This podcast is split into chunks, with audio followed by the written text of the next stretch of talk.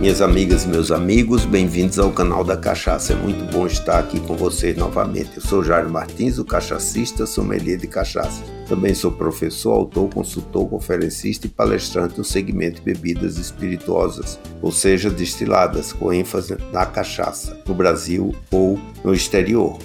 E hoje eu tenho um, um caos que eu diria não seria bem um caos, mas um momento agradável e interessante que passei em um restaurante moderno na Vila Mariana, na capital paulista. Né?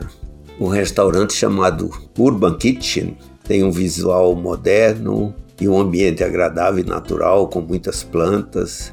E uma prima da minha mulher e uma das sócias abriram esse restaurante, né? Bem interessante. Nos sentimos acolhidos pelo ambiente aconchegante e principalmente pela simpatia da Ana Franzini, a prima, a sua sócia chefe de cozinha, né, a Jaque, e do pessoal do serviço, né, quer dizer, tudo foi um primor. Ao observar a carta, né, havia uma variedade de petiscos e pratos principais, cada um mais atraente que o outro, né? Como era domingo, queria cumprir o meu ritual de começar os trabalhos, como a gente fala, tomando uma caipirinha. Logo vi que havia uma com o nome Caipirinha do Bedel, adoçada com açúcar demerara e preparada com cachaça, limão taiti, limão siciliano, além de ser decorada né, com uma rodela de limão seco.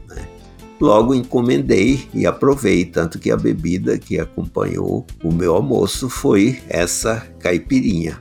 Conversa vai, conversa vem, chegou a hora da sobremesa. Ana me sugeriu o sorvete do tio Dauro, no caso seu avô, tio da minha mulher, que era exímio sorveteiro, que aprendeu essa arte né, com um russo lá em Mogi das Cruzes. O sorvete do tio Dauro era preparado com gengibre, caramelo de açúcar mascavo e missô. Era uma sobremesa fantástica, né? Como a minha deliciosa caipirinha do Bedel já havia terminado, aproveitei e encomendei outra, dando a desculpa de que iria harmonizar perfeitamente com o sorvete do tio Dauro. Conhecendo algumas regras de harmonização, acertei em cheios, né? Os ingredientes do sorvete harmonizaram perfeitamente com a caipirinha. Moral da história: para se ter prazer à mesa é preciso ousar e experimentar pois é a única forma de fazer novas descobertas.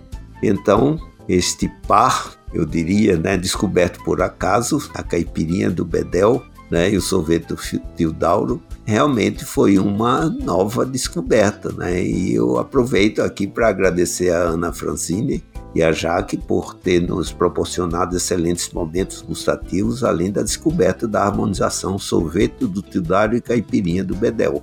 É, e assim eu termino esse conto, né, esse caso bastante agradável, né, essa pequena história, agradecendo mais uma vez a Ana e a sua sócia, né, e você ouvinte, se quiser participar deste podcast, pode mandar a sua história, o seu caos, né, para o quadro Casos e Causas pelo WhatsApp 11 93489 0662. Você pode gravar a sua história, falando também o seu nome completo, e eu vou ter um imenso prazer em disseminar mais um pouco de conhecimento da nossa bebida, que é a nossa cachaça. Estamos presentes né, nas diversas plataformas de áudio né, e aproveite para conhecer um pouco mais sobre o mais brasileiro dos prazeres da nossa cachaça. Né? E o canal da cachaça é uma realização da Nuno Produções e da Ação S.A. Até o próximo encontro. Forte abraço.